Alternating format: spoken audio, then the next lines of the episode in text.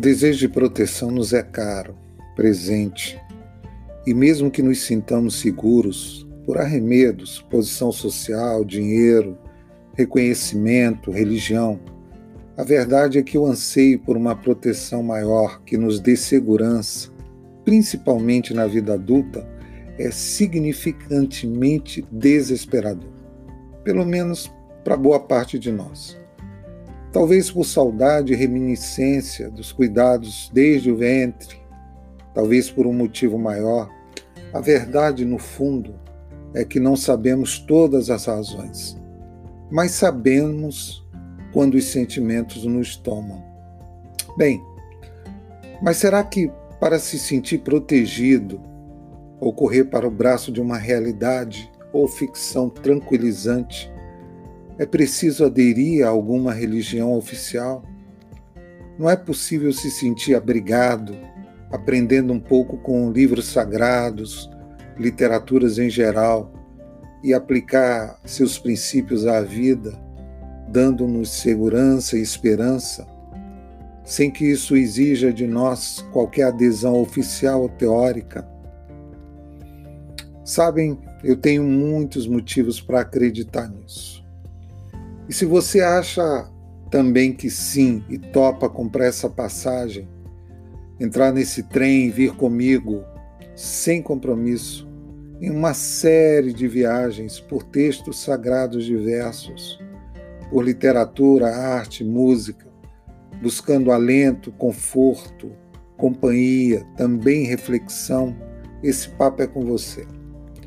Por outro lado, se você é religioso de carteirinha, com todo respeito, daquele tipo de pessoa que já se assume como portador da verdade e com compromisso de salvar todo mundo, fazendo com que todos entrem no seu barco, admitindo a sua verdade.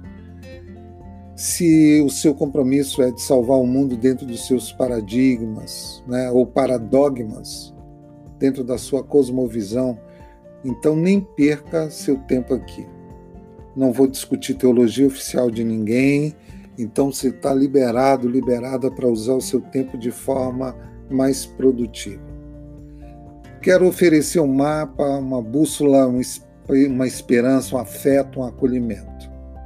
Se você já tem isso, está bem, continue fique feliz por você. Desdizeres é um espaço de diálogo, de troca, não de absolutas certezas. É uma viagem em que a gente sabe que tem que sair do lugar, mas não necessariamente tudo que a gente vai encontrar pelo caminho.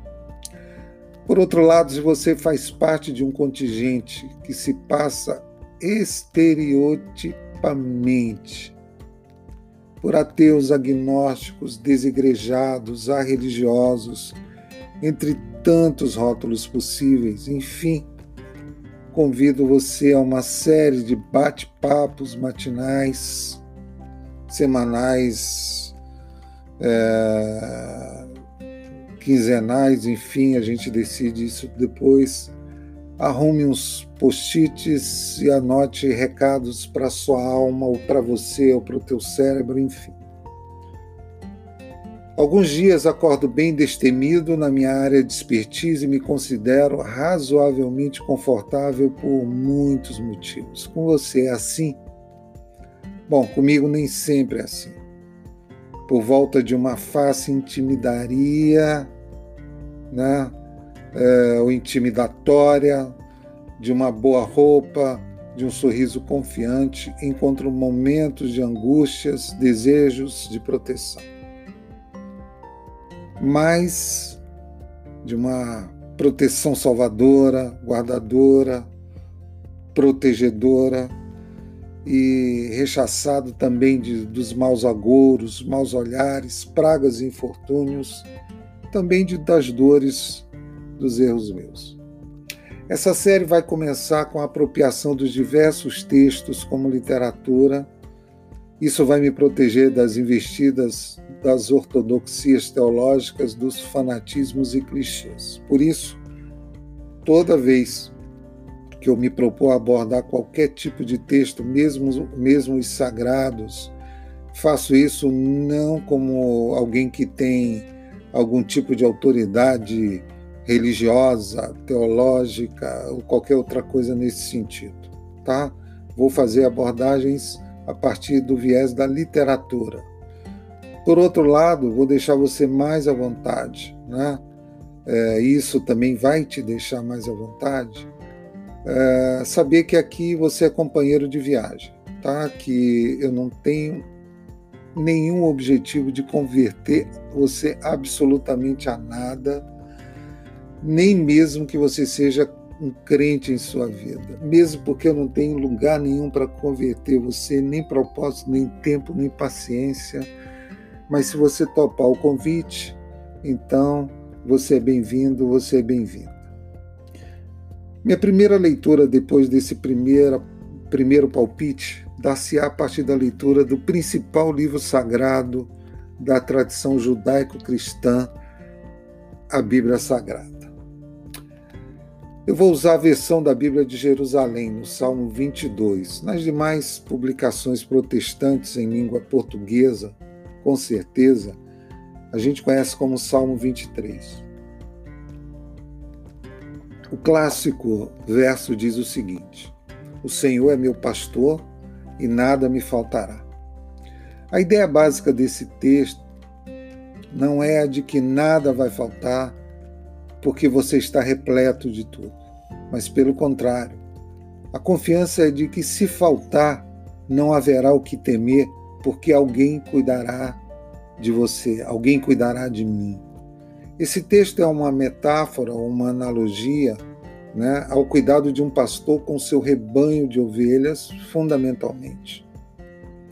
Para você que não é religioso, a questão não é saber se vai acertar o nome correto. Deus, universo, força, energia cósmica, anjos ou mesmo amigos, mas se também pode ser cuidado. E uma coisa que aprendemos na vida sabendo corretamente ou não o nome do cuidador ou cuidadores, é sigamos confiantes. Nós vamos ser cuidados. Siga confiante.